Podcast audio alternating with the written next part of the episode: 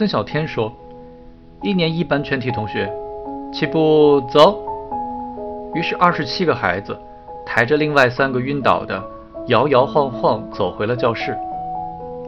夏冲木然地跟着走，他的心是光荣的、幸运的，他的舌头是咸的。一年级和二年级，夏冲每次考试都拿到了两百分，他自己觉得这个成绩太杰出了。可是老师们并没有因此高看他一眼，因为一半的孩子都是两百分。这样一来，一旦打了架，他就会非常失望于。得不到孙小天的袒护，打架是孩子们的事业，上课只是业余生活。男生跟男生，男生跟女生，女生跟女生，永远打作一团，打完了还不算完。我给你告老师，这相当于禀明圣上，圣上的裁决永远是明快的，无论孰是孰非，打架双方都要立正。哭哭咧咧的吃他两拳。对于不喜欢的学生，孙小天攥拳头的时候，把中指的关节突出，一拳打在胸叉骨上，疼得像一阵电击。开家长会时，他对自己的做法直言不讳：“我可没有功夫断案，各打五十大板。”这就是孙氏法律，效率第一，公平第一万。家长们心悦诚服。就该这样。倘是正常人类，自然不再自讨苦吃，相互控告。可是小孩子们太贱了，告密成瘾，续于不歇。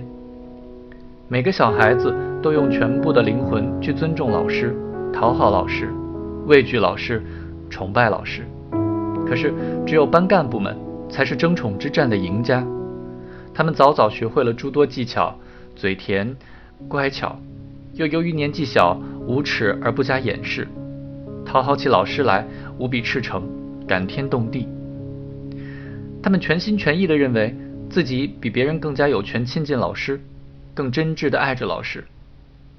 一年级上学期，我们全班小朋友的体重没有增加，反而减少了。当个小学生多不容易，如何负担得起这光荣的称号？我们处处模仿高年级混蛋。可这太难了，大家太焦虑了。唯有这班的班长周一贝，本就是个粗壮红润的女孩，如今更加雄壮。一年级下学期刚开学不久，孙老师正在讲课，周一贝突然泪眼婆娑。孙小天不满地问：“你怎么回事？牙疼？肚子疼？想拉屎？”周一贝抹抹眼泪说：“老师。”我想我妈了，我想叫你妈妈。一时间，全班小孩灵魂出窍，这完全是他们内心中最深处，连自己都来不及察觉的声音。当即，众声喧哗，都要叫妈妈。孙小天身子一软，耳红心跳，不好意思了，不许嚷，不许嚷。周一贝，你叫一声吧，就一声。当乔雅感到生活令人失望的时候，夏冲的不懂事就变得非常显眼。他不得不严厉地管束他，把他关进装煤球的仓库里。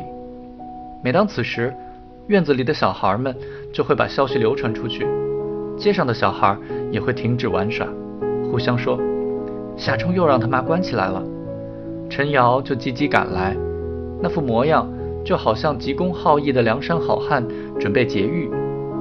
可是最终，他只是趴在仓库的小窗那里说：“夏冲，夏冲，你就服个软呗。”夏冲根本不曾听见陈瑶的话，哭泣是一只坚硬的球噎住了他，他抽噎着，一顿一顿，哭入画境，浑然不觉，失去了意识。下午被关进仓库，出来时天都黑了，心里含糊的惊讶：这么快，眼泪收了。人就极其困倦，乔雅不许他睡觉，说会变傻，勒令他去洗脸，平静下来之后才可以睡。他的担心似乎是有道理的，夏冲的学习成绩确实下降了，不过他没有变傻，那只是因为他找到了唯一的抵抗他的方法。等他醒悟过来，就称之为消极抵抗。他假装学习，假装没有不开心。每当夏冲被关进仓库，夏冰就拼命想解救哥哥，急得都要哭了。这时，他全身心的痛恨陈瑶。他假装跳格子，一点点的接近陈瑶，偷偷拿小砖头打他。他不出声，让他看口型：歌无恩，滚。鸭绿江街的窗外传来了负重过多的自行车的铃铃声，有人在叫卖早点：油饼，油饼。没错，就是这个声音。这就是一切声音中最奇怪的那个，撼动了原石城，私有经济复活了。晚上，家家户户的人们都在一种叫电视机的新玩意儿前面消磨时间。有人出国背回了日本电视机，最受人羡慕。满街的窗帘背后，无不闪烁着一块蓝色的荧光。人们沉浸其中，浑然不觉窗外已是暮色沉沉。很快，钟声敲了九点，于是大人们纷纷驱赶孩子们上床睡觉。这时节，不要说孩子，就是大人也最有一股说不出来的难受，说不清楚是悲戚。是孤单还是无聊？广场上，苏联后贝加尔坦克军阵亡将士纪念碑顶端的坦克上的积雪消融了，臭水沟在午后裂开了雪白的冰层，露出了肮脏的河水。火车铿锵地驶过，铁路变得繁忙，车皮紧张起来了。九岁了，夏冲叹息一声。冬天的时候，他的手冻得太疼了，哭过；学溜冰的时候磕破了脑袋，也哭过。他还做过了一件真正没尊严的事情。有一天，奶奶给夏冰削苹果吃，他馋得太厉害了，就捡起苹果皮啃了啃。